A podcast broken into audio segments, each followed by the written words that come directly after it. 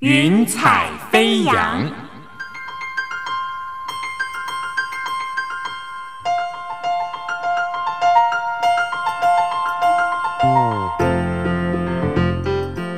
让每一朵云彩的生命牵引着你心灵的飞扬。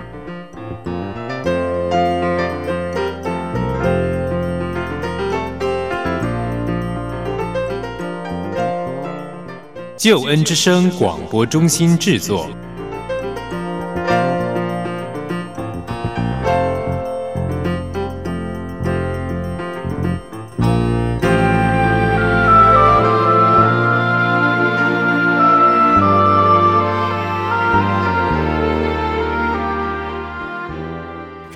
收听《云彩飞扬》，这是台湾救恩之声广播中心为你制作的生命故事集。我是你的好朋友英如。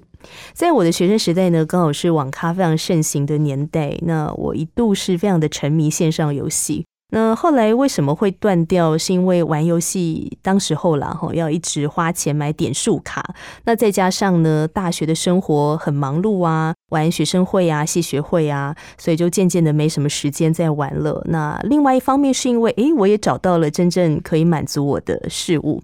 可是当我断掉之后呢，我身旁还是有很多的人非常的沉迷在线上游戏当中，更不用说现在这个手机网络这么发达的时代，沉迷游戏的情况当然是更夸张的。我们今天在节目里面邀请到潘新云先生，我想他以前大概算是线上游戏中骨灰级玩家。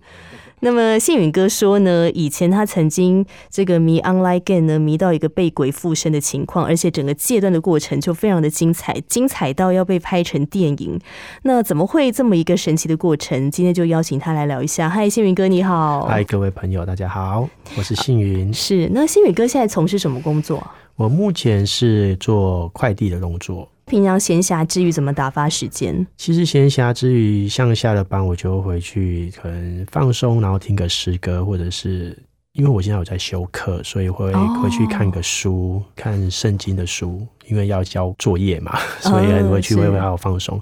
呃，有时打打球或是运动，然后让自己放松一下。所以，也就是说，现在线上游戏已经完全离开你的生活了吗？应该是说，现在不会想要很多的时间花在上面。真的没什么事的时候呢，就可能就是玩玩，比如说篮球的游戏或是棒球的游戏，然后接下来就继续做自己一些的事情，就不会花太多时间。像早期学生时代，花个什么十几个小时在线上游戏上疯狂的玩游戏这样子。开始疯狂玩线上游戏，你那个年代也是网咖盛行的年代吗？对我那时候是网咖蛮盛行的，因为那时候手机没那么普遍嘛。那时候还都是什么 Nokia、伊利信早期非常早期的时候，就智障手机的时候。对，所以那时候我们只能 最多是只能玩贪食蛇嘛。那时候，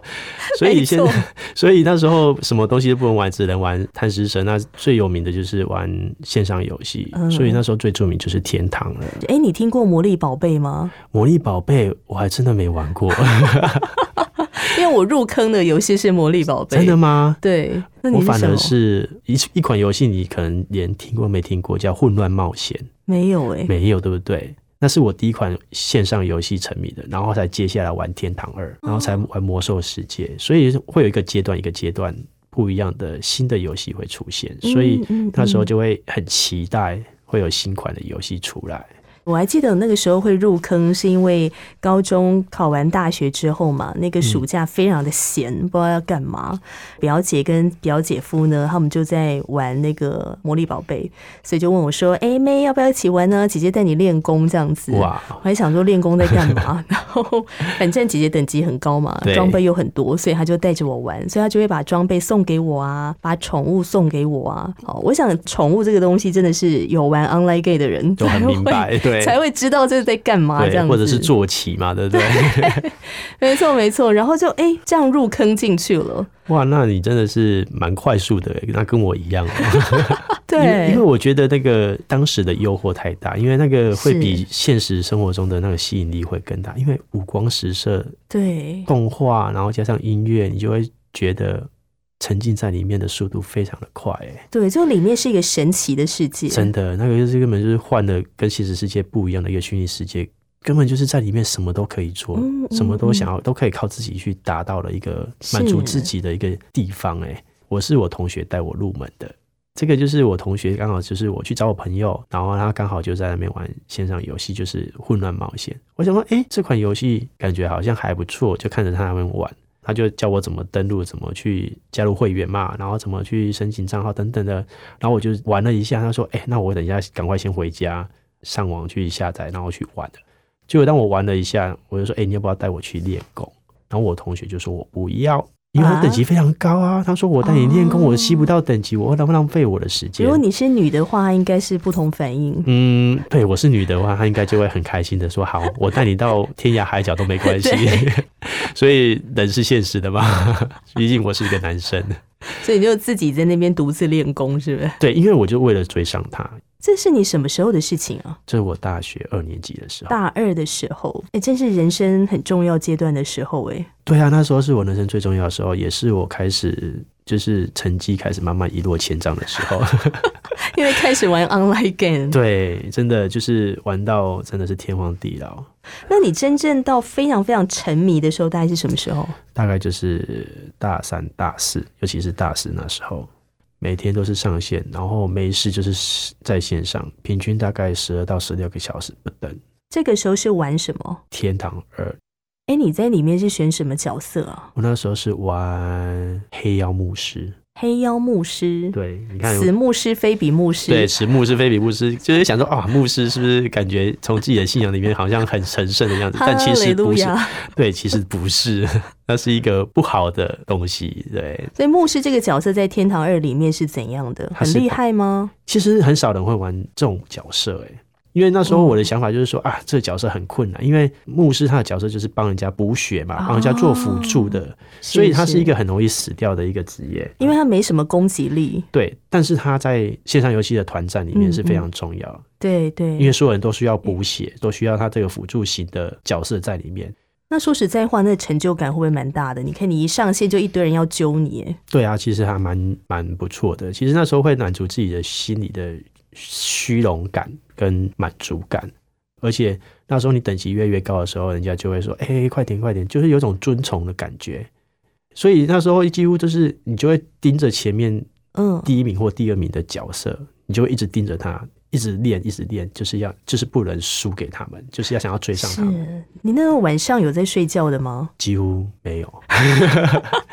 记得印象深刻，就是伺服器大概它会有一个一段时间是关闭。要机器要维修嘛？对对，所以大概就是早上六点睡觉。对，太厉害了吧？然后早上十点伺服器会开，十点还是十一点样子，所以大概就是十点到十一点就会醒来，然后就是为了上去去玩。对，所以会很疯狂。你那时候有在线上游戏里面，比如说结婚什么之类的吗？哦，这个游戏还蛮有趣，就是我们来玩《天堂二》的时候，我们跟我学弟。还假扮成女生，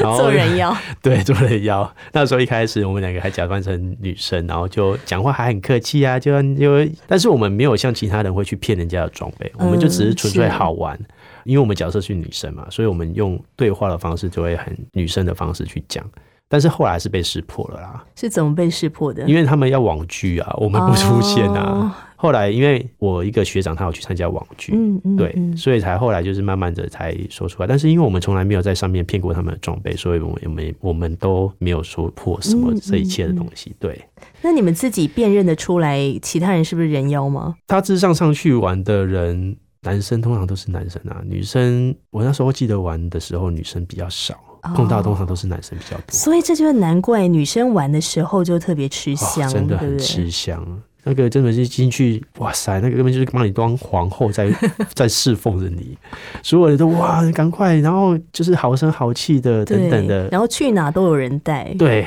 就是你只要去，哦，我想要去哪里，然后我带我带我带。我 跟你说，这真的是真的是皇后般的等级。女生真的玩线上游戏蛮吃香的。好，但是我们现在讲到这边呢，不是鼓励大家女生们去玩，不是这样。我们今天要来聊怎么戒断这个网瘾。对，哎，不过我好奇，你从大二开始入坑，然后一直持续到什么时候？我持续到我我当嗯大概出社会都还是陆陆续续在玩。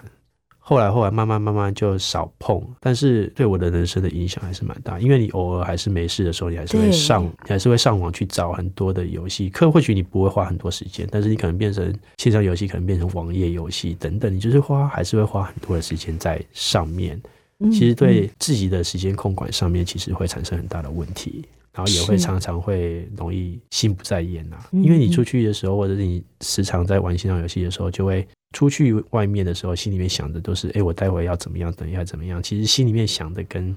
嗯都是要回到虚拟世界里面去。其实我觉得这是影响蛮大的。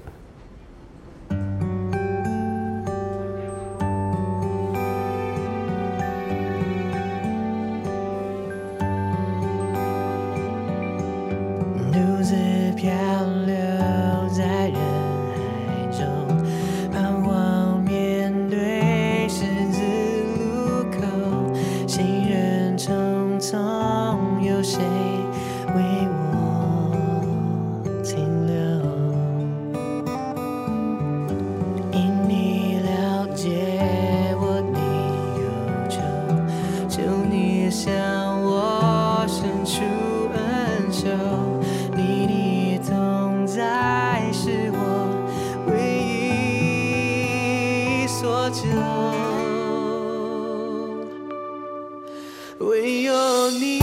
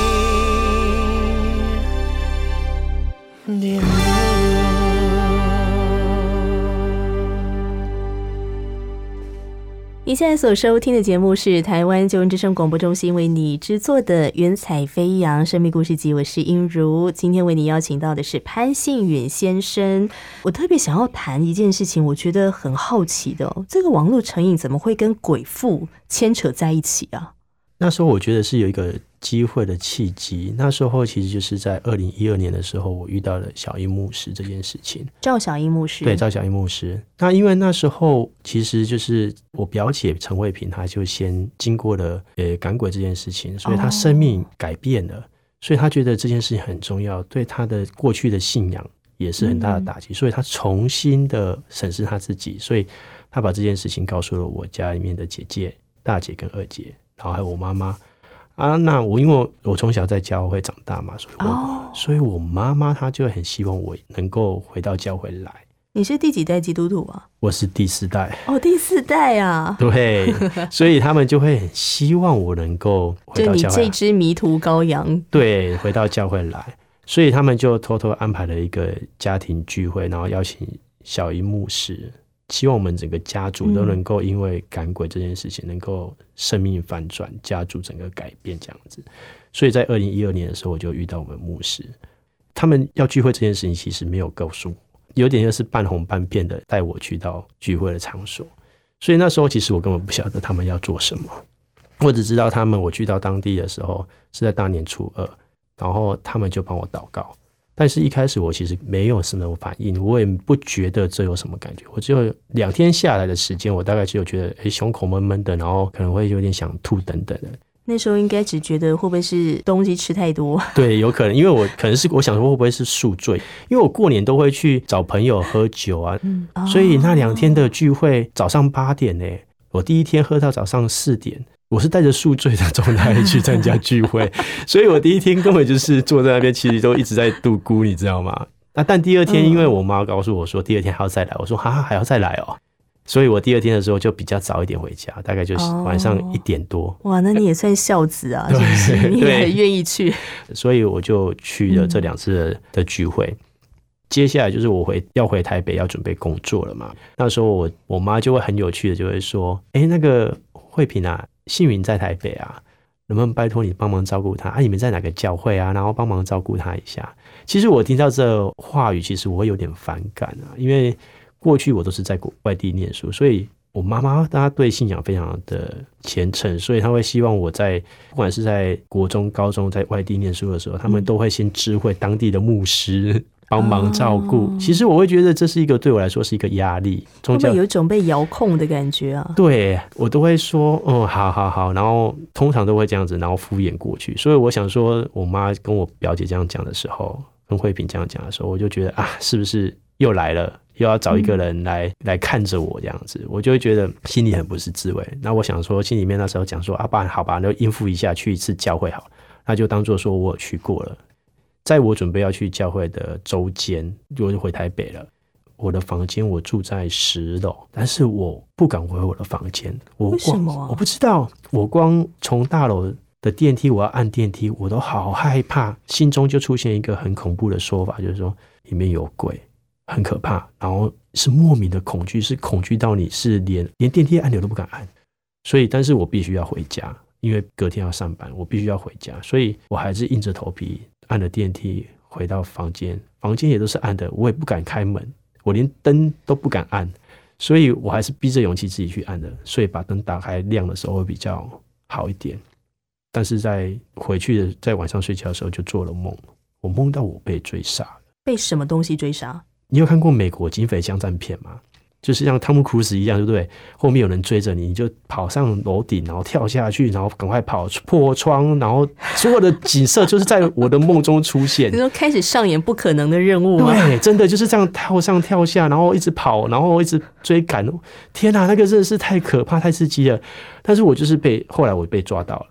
因为你拒捕，所以警察抓到那一瞬间，警察拿着枪指着你，他要开枪了。开枪的瞬间，人的反应是用双手会去挡他，会想要把他推开。对，那时候我就醒了，我就发现我躺在躺在床上，但是我的双手双脚竟然是最有一幕的景色。嗯我吓翻了，我吓到我没办法睡，我很恐惧，但是我不知道该怎么办。所以，但是因为是在基督徒家庭长大嘛，通常遇到恐惧的时候会做一件事情叫做祷告，所以我就祷告完以后，他会稍微好一点，心情比较平稳的时候可以入眠了。结果哪知道我一睡着的时候，哎，这个梦又重播，一模一样，我又被追杀，然后我又被枪杀。所以这件事情其实对我影响很大。然后隔两天、隔几天，就是要去教会聚会的时候，我表姐来接我的时候，她说：“哎，那你周间有没有发生什么特别的事情哇，表姐神预言呢、？”对，然后说：“对她真的，她就我想，我想，嗯，问我这个干嘛？”我说：“啊，是没有发生什么事情啊。”我就说：“哦，那只有做了这个梦。”然后说：“哦。”他就讲了一个专有名词，我不知道那是什么东西，因为当时也不知道他在他们在说什么。然后哦，好，我们就去教会。结果我去到教会的时候，敬拜十点敬拜，一敬拜的时候，敬拜就唱诗歌嘛。对呀、就很简单啊，就敬拜赞美嘛。想说敬拜赞美没有什么，半个小时应该还好。就我去一唱诗歌，我的眼泪就流下来，然后我就再也没有停过，就整个半个小时一直在哭，然后一直哭一直哭，然后你不知道为什么会一直哭，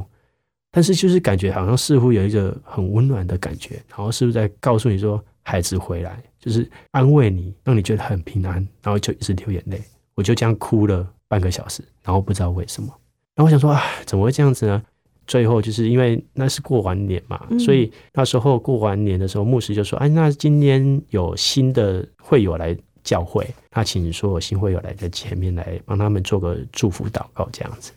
然后那时候我就站在那个会堂的前面，讲台前面就站着，然后眼睛就闭起来领受祝福，然后就忽然间我就发现我眼睛就前面是暗的嘛，已经因为你眼睛闭起来是暗的，就发现一个光从很远的地方靠近我，靠近我的眼前的时候，从我右边闪过去。我心里正在嗯是什么东西，然后再从忽然间就从我左半边冲出来，就闪过来，然后靠近我，我就往后倒，因为我是站着嘛，就往后倒。我心里正在想说，谁这么无聊啊？祷告就祷告，干嘛推我？真的是整个倒下来在地上吗？整个往后倒的时候，嗯嗯还好嗯后面他们有童工，把就你扶着，帮我扶着，哦，然后整个就往后倒。当我往后倒的时候，我整个好热，然后我就开始尖叫。尖叫，我在会堂里面大尖叫，就很高亢的那种，大概这辈子叫最高的，大概高到 八度，真的你看啊，就是那种几乎快到海豚音的那种超高的尖叫。嗯，我在教会里面整整叫了半个小时，那你的喉咙，喉咙喉咙还好，我现在会这么沙哑，就是因为当时的，没有来开玩笑的。其实就是因为在那时候，我一狂一直尖叫，然后尖叫，我真的不知道怎么办，而且我的意识是非常清楚，可是没有办法控制自己。对我是没办法控制。哇哦，然后我一直感受到，就是有一股很热的，就是很热的感受从我的头上往我的身体里面一直下来，就是我一直在尖叫嘛，就发现我的肚子有一股气一直从我肚子往上翻出来，从我嘴巴出去，这样一直，我说我就一直尖叫，就这样一直翻滚，一直往前，一直尖叫。尖叫十五分钟的时候，牧师就说：“哎、先暂停一下。”他说：“哎、那先问一下童工阿志，就说：哎、你刚刚在祷告的时候看到什么？”他们就就有看到一个类似长长的一只鸟，然后瘦瘦的，嘴巴尖尖的，在空中飞翔。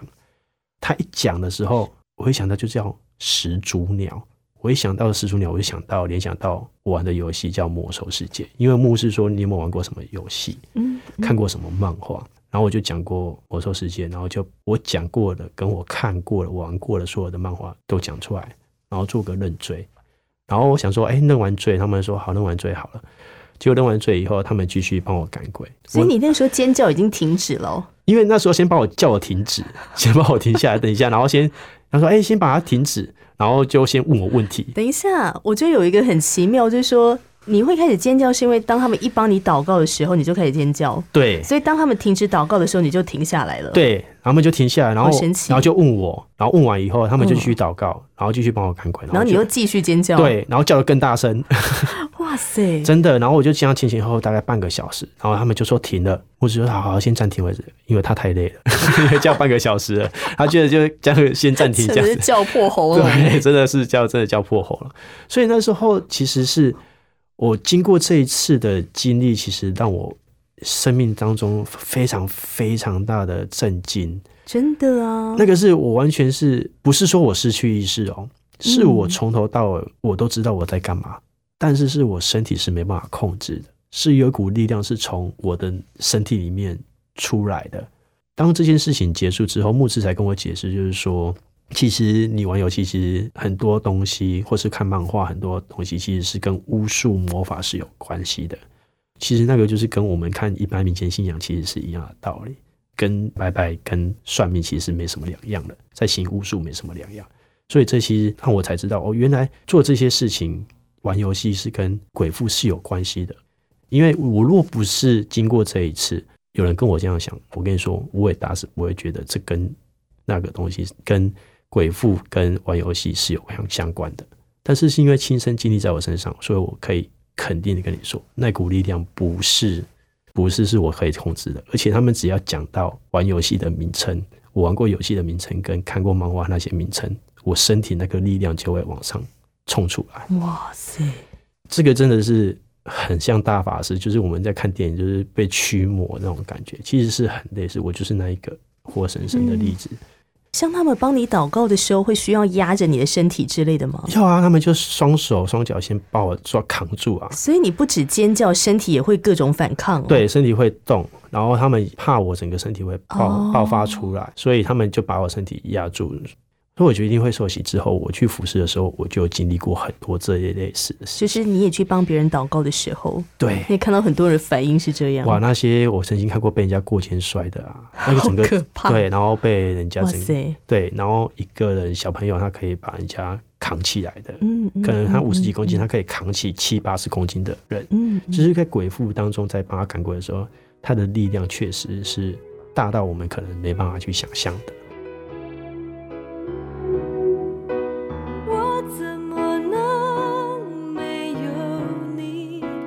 失去你的爱？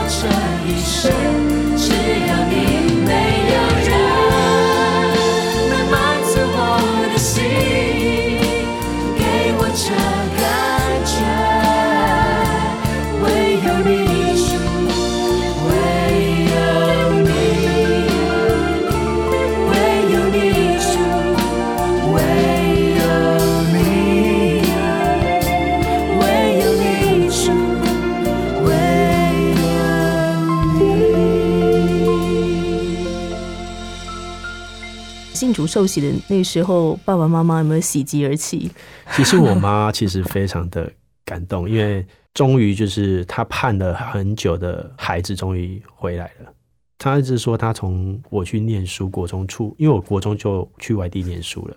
所以从小就其实就不在他们身边，所以到我工作，我还就是还是在外地，所以她一直祈祷是希望我能够回到教会里面来。我姐姐跟我，我两个姐姐都是都在教会里面，还蛮就很虔诚的在服侍。我妈也是，我爸爸也是，但是就他儿子不是，所以他会很希望，就是他的儿子真的真的回到教会，回到信仰当中。嗯，所以他嗯这一二十年来，他几乎每天都在祷告，替我的信仰在祷告。但是我觉得很棒，你回到教会的原因不是因为父母的期待，对。而，是因为你真的经历到神的作为。确实，我觉得这个事情非常的重要，就是我们跟随神的时候，不是因为别人，对。是因为我们真的很真实经历神，在经历到被赶鬼的这个过程当中，真的是让你非常的震惊，是。所以你决定要好好的来认识神。是。那么，当你开始在读圣经的时候，你过去有读过圣经吗？当时因为从小，因为长老会在从小，其实他们都会有儿童主日学，其实很多圣经中的故事其实都知道。但跟我无关，但对，就是当做是一个圣经故事嘛。是但是唯一的好处就是那时候还没信主之前，唯一的好处就是我不会去拜拜，我只是把这就是变好像嗯把基督教当做只是一个信仰而已，不是活在我生命当中。开始认真的读圣经的时候，你觉得神的话怎么样帮助你啊？其实我真是认真读圣经的话，我从我受洗之后，大概一年到一年半之内，我就把圣经读完。所以我陆续在三年的时候，我就看了两遍到三遍的圣经。一开始真的我看圣经真的不是很懂，但是刚刚我看第二次、第三次的时候，我开始慢慢懂了。然后在看的时候，我才发现原来圣经上面所说的这一切我都明白。例如说，一赶鬼这件事情。我从圣经里面我看到了印证，我看到为什么耶稣他帮这些被鬼折磨的人赶鬼，因为他们活得很辛苦，他们很痛苦。那我可以体会到，就是说我过去或许不是，但是我曾经是。我不是我不晓得我不是被鬼附，但是我知道这件，当我知道这件事情是对我的生命有影响的时候，我就会想要去做这件事情，去帮助嗯，别人去做这件事情，帮让别人从这些枷锁当中挣脱出来，所以就嗯。后续才会跟着我们牧师持续的去服侍。是。所以圣经的话语其实带给我很多的思考，也让我看清楚这个信仰的真实性，也让我开始慢慢去明白这个信仰在我生命当中其实很重要的，而不再只是、只是一个挂名的，俗称叫挂名的基督徒。嗯那我只是说，哦，我只是每天礼拜六、礼拜天或者假日去教会做礼拜，然后就回家了。然后可能或许我过去有去教会的时候，可能还没受洗之前有去教会，可能只是一个哦，我礼拜天的基督徒，但是我可能假日基督徒，平日是一般的民间，就跟一般的平信徒没什么两样，或是一般的不是基督徒的人生活是一样的。所以我会觉得，确实透过圣经的造就，让我更明白，也更能够体会，更谦卑的面对自己，然后也让我知道说，哦，原来我是一个罪人，我是很需要神的，然后我更要去审视自己是不是常常的得罪了神。这其实是在我生命当中一直在提醒我的一件事情，常常来到神的面前去面对自己。嗯对是。所以包括说连什么喝酒啊、抽烟啊、赌博啊这种事，对我就是在我受洗的时候，全部都几乎就全部戒掉。当然酒没有戒，现在但是我现在酒几乎很少喝，就是朋友之间可能嗯偶尔小小小酌一下，喝个一两杯，这样子喝喝小酌，久久而已。但是赌博就几乎就全部戒掉了。从戒烟也是，我从我大学开始就开始抽烟，抽了十几年的烟。然后我记得我蛮有趣的，就是在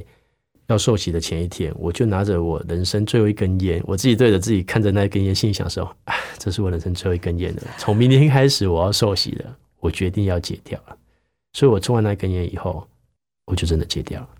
不会有烟瘾什么的吗？其实还好，其实我觉得我我要为神舍掉这一切，嗯，就是因为扣过圣经，然后我觉得我因为经历神，所以我觉得我要为神舍掉很多这些东西，所以我决定我丢掉。当我，丢掉之后，我唯一的后遗症就是我变胖了，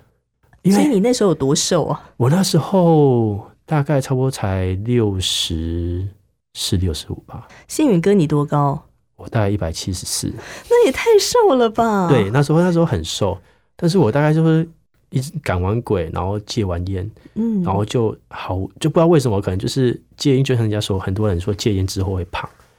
然后我就胖胖胖胖胖胖胖，然后胖到七十八。我最最癫狂的时候，就是一年内就是从六十四、六十五这样胖胖胖到七十八，然后我到最后我没办法原谅我自己，因为我很多衣服都没办法穿。我真的，我都我当我意识到我自己胖的时候，是是有一天我穿着西装裤，我坐下来的时候，我竟然把我的西装裤的纽扣崩坏了，我才知道，天哪、我太胖了。所以那个开始去打球运动这样，对，我就开始更近期近期的运动，然后开始控制我的饮食。嗯，然后赌，博也是，赌博我在我大学的时候也是一直赌博，但我出社会也在赌。那我大学的时候，其实赌到我同学其实不会想要跟我玩，因为我是打麻将嘛。然后打麻将就是平均我大概每个月都可以赢三五千块的当做生活费，所以我在我念书时间其实是不用烦恼钱的。那你蛮厉害的呢。然后我甚至那时候我觉得我有点疯狂的是，嗯，我什么都要赌。例如说，我喜欢打保龄球，我就会跟学长赌，就一局一克牛排。哦，打篮球，然后学长，那我们来比三分球。先大家还没来的时候，我们先练投三分球，就五球，看谁进的比较多，就一罐饮料，就什么都要赌。嗯，不赌呢，就会觉得没有劲，就觉得啊，好像就是这样子。然后打保龄球或者打撞球什么等等等的，我很多休闲活动，嗯好像没有赌，就是那种心情就会觉得很平静，就没有那个刺激感。我赌到后来就是只要有赌，我才能提升我的刺激感跟我的专注力跟我的一切的开，就是很兴奋的那种感觉。所以我会觉得我那时候，我现在回想起来，我那时候真的是有点病态。空虚到病态吗？，对，真的是空虚到病态，就是什么都要赌，什么东西都要。嗯就是我会觉得我心态可能那时候已经其实已经生病了，但是我并不觉得我有问题，嗯我会觉得哎、诶那就是一般人嘛，就是会这样子啊。但是都是从我受洗之后，这一切都拿掉了，嗯，当天之后就拿掉了，所以我现在也没有赌博啦。对，嗯所以反正反而我觉得反而没有去做这些事情，并没有觉得有什么损失，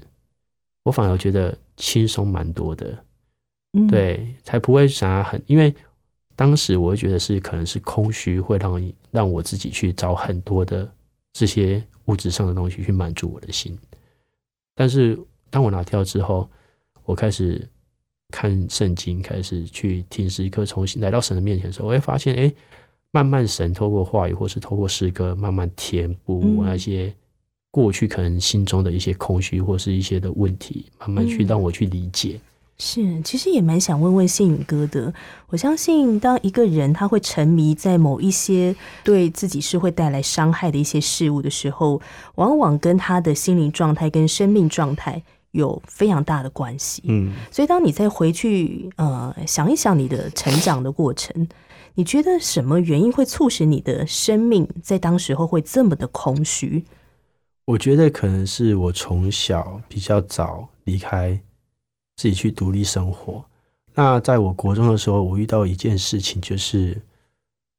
我当初我一进到私立学校的时候，然后没多久，学校发生了一件偷窃案，哦，然后新生发就是就是那教务训导主任就把所有的新生都叫来，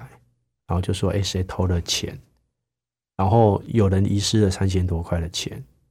那刚好我身上有三千多块，但是这三千多块不是我偷的，是我妈妈给我，就是一整就好像是一两个礼拜的生活费，然后我爸爸再多多塞了一千多块，他额外给我的生活费，所以我刚好身上有三千多块。但是因为我跟训导主任说这是我爸跟我妈给我的，他不相信，他就认定我是小偷，然后就要求我写悔过书，然后要求我离开学校。然后就直接栽赃我。哇塞，对，然后后来他才，就是他当下帮我叫过去，就叫我要做做这件事。我说我没有做，为什么我要写？他说就是你偷的。所以那个训导主任其实对我影响很大。所以嗯那时候我可能我在想，我那时候可能从那时候开始，很多事情就不太相信很多大人所说的话，不相信人这件事情。然后后来他打电话给我父母亲，终于联络上我父母亲的时候，他也确实也印证了我所说的话，所以他后来没有也没跟我道歉，然后而且他那时候还打了我肚子，就说你要不要承认这件事情就是你偷的。所以那时候其实我觉得对我的生命当中不信任人这件事情会产生很大的一个很大的开始。然后当第二次发生偷窃的时候，因为这件事第一次发生的时候不了了之了，因为找不到凶手。当第二次发生的时候，他找到是另外一个人，嗯，这件事情就结束，那一个人就被退学。所以从那时候开始，我就发现我好像心里面开始生病了。那第二个是因为我一个人生活很孤单，我从那时候我就发现，我好像要靠我自己，我才能生活下去。所以从那时候开始，我就养成了靠自己，然后所有事情都是自己解决，想办法解决，觉得好像人生就只能掌握在自己手上，不相信人这件事情，所以嗯开始会产生需要、空虚、嗯自自会有一些自尊心上的问题。对呀、我觉得会不会对自己的生命价值都有很多怀疑啊？确实会，所以那时候就慢慢慢慢慢慢开始产生一些很大的问题，所以会有一些虚，就开始会产生虚荣感，会需要掌声，会需要人家看顾，所以会需要朋友，嗯就是有时候你会少了什么，你就会想要从别的地方得到什么，所以当时慢慢，其实现在回想起来，那时候都并不觉得嗯这些是有问题，所以那时候我会觉得我会需要朋友，嗯但是我会发现，我跟我朋友其实没有那么深交，因为我会很不容易相信人，因为可能遇到就是我国中这件事情，嗯，而且你的脾气好吗？那时候脾气非常不好，对，那时候非常非常非常差，所以我妈跟我姐他们其实都很受不了我的脾气。其实我觉得脾气差应该是有原因的吧。对，那时候其实可能是该我个人的个性，然后后来发现，其实我也不知道为什么、欸，当从我信主之后，我的脾气就改很多了。赶完鬼之后，真的整个完全 lay off，就是整个冷静下来。尤其是在我最巅峰的时候，就是在我网络产瘾最疯狂的时候，其实是是我脾气非常非常非常差的时候。就最暴躁的时候对，候，其实最暴躁的时候，然后常常跟我妈吵架，其实几乎就是跟我姐也常容易吵架，其实脾气就很不好，所以我姐他们就是为了这件事情，家庭比较有一些纷争，他们就尽量不会跟我产生很大的争执。嗯嗯，嗯对，，但是从赶完鬼之后，真的确实很容易冷，就比较容易冷静，也比较不容易发脾气，然后整个哭荡的能力就降下来了，就整个哎、嗯嗯嗯，很容易就可以平静，就觉得哎、好像没有什么可以让你这么的生气，就会把很多事情你就会看得很不那么重要，嗯就会让自己的心情降到比较可以的情况，就不会很容易暴躁，所以你就会看得更开。那时候可能会觉得把自己把自己抓得很重要，但是很多事情抓得很重要，抓在手手里的时候，当你没办法得心应手或是如鱼得水的时候，你就会很不开心，脾气就会很暴躁，不顺从你的时候就会很不喜，就会整个脾气就会压开。嗯，但是到后来，我就觉得，哎、认识神，真的这一切真的是变了很多。有时候我不明白，为何苦难在生命中？为何你不将它挪去？漫漫长夜无际，有时候。我不知道还要如何继续祷告，亲爱神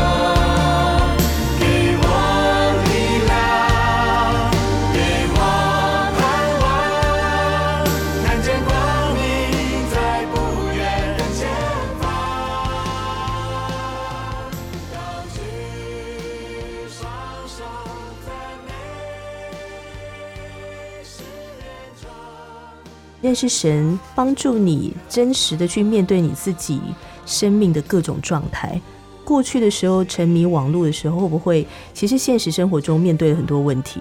但是也真的不知道该如何面对？那我就在网络的世界里面，确实啊，因为那时候在网络网络游戏，其实我会发现我，我会那时候会很容易希望有掌声，或者是很多人可以看中。或许我在想说，会不会在我生长过程当中，有可能会不会是因为我国小都被欺负，所以可能会有这些自卑感，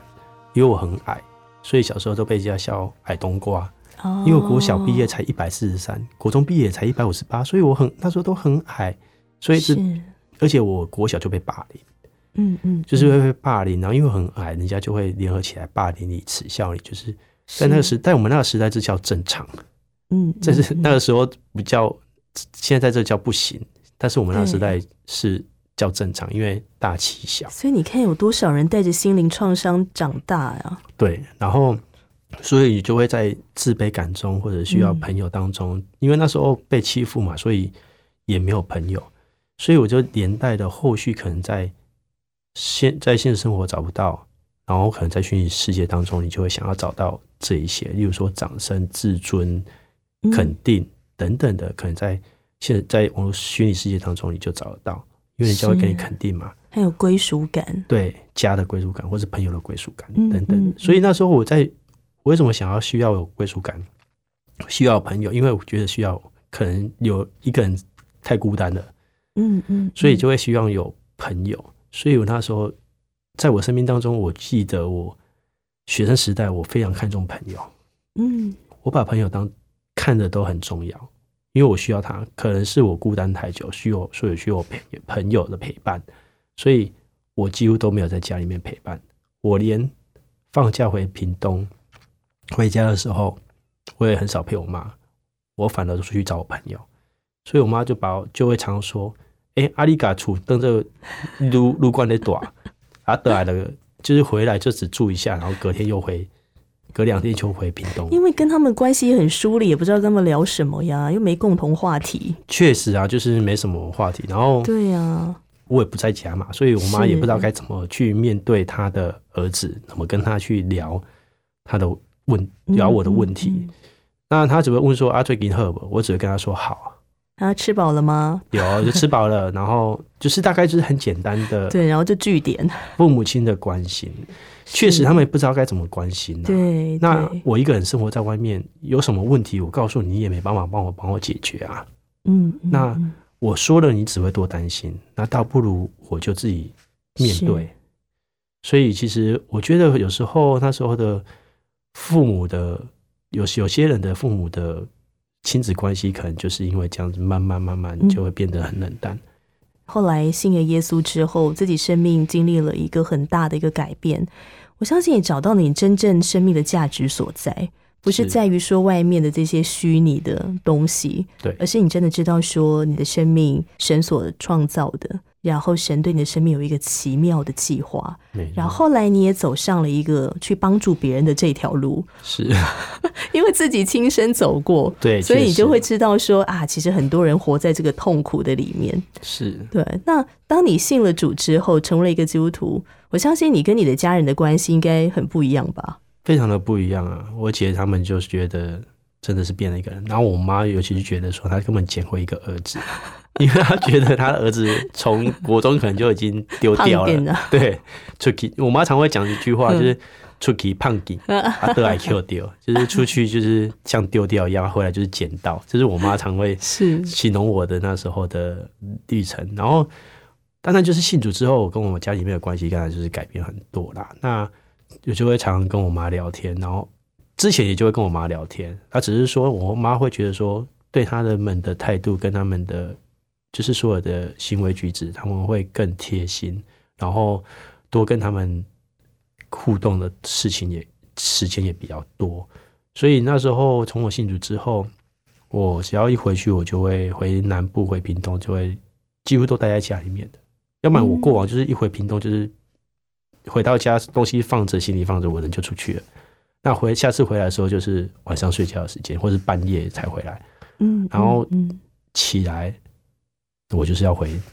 北部了。是所以他们遇到我的时间很少，所以现在我几乎都是把很把时间都留给他们，然后就会问我妈说，他们问我姐说，哎、例如说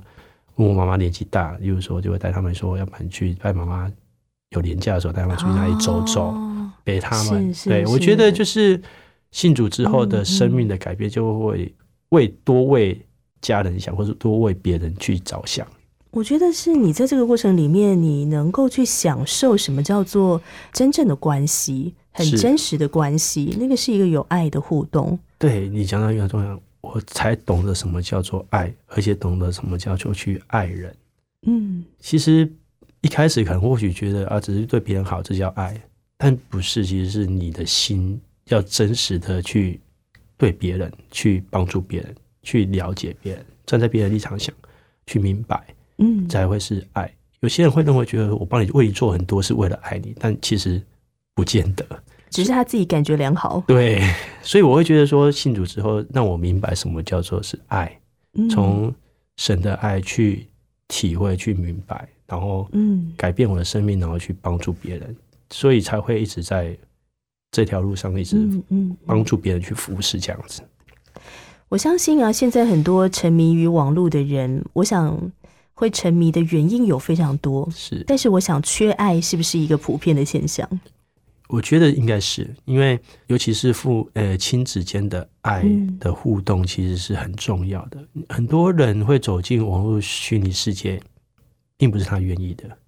其实通常都是从家庭里面开始，尤其是父母亲可能少了关心，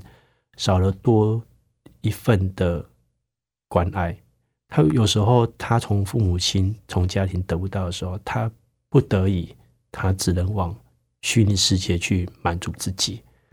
所以我觉得缺少爱确实是一个很重要的一个关键点。我觉得今天特别感谢信远哥来到我们节目当中，分享了你的生命故事。我相信神的爱真的在你的生命里面来帮助你，以至于你的生命真的改变了。谢谢。我想在节目的最后，能不能也请你用一节圣经的经文鼓励我们的听友好吗？好，我用的是立位记十一章四十四节，这一句话是我呃被赶鬼之后，然后我牧师一直告诉我的一句话，就是我是耶和华你们的神，所以你们要圣洁，因为我是圣洁的。我引用这一段，其实我们牧师那时候其实告诉我们，我们做很多事情，我们要去思考，做这件事情是因为神是圣洁，所以如果我们没有把自己保持圣洁，我们如何面对神？所以我们做很多事情，如果这件事情会得罪神，我们时常要提醒自己要圣洁，然后才来到神的面前，常常来认罪悔改。其实这这让我一起去思考，在我生命当中，我是不是常常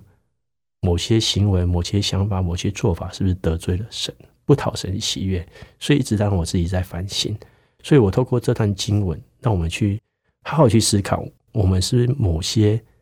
行为、想法。得罪了神，所以这段经文就说你是他是圣洁的，所以我们勿要圣洁，提醒我们。